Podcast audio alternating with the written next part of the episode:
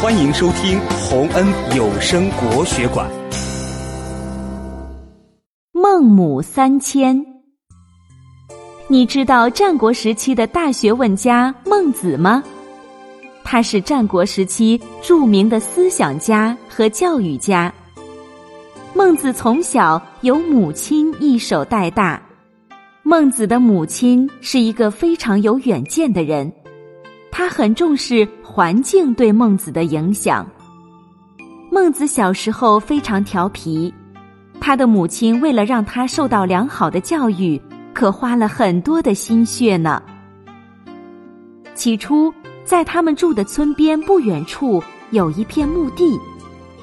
小时候的孟子就对出殡的事情充满了好奇。他和邻居家的小孩一起模仿送病人的样子。孟子的母亲看到这种情况，就皱起了眉头。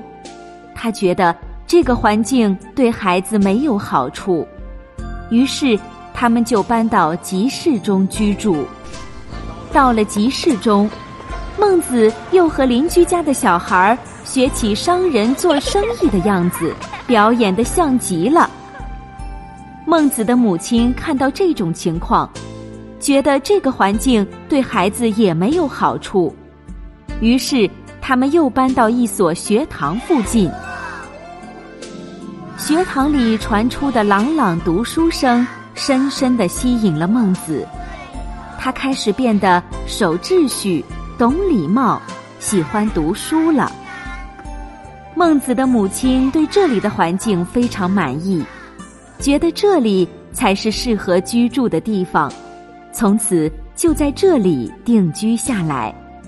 此后，孟子在母亲的悉心教育下，倍加努力，最终成为一代大儒。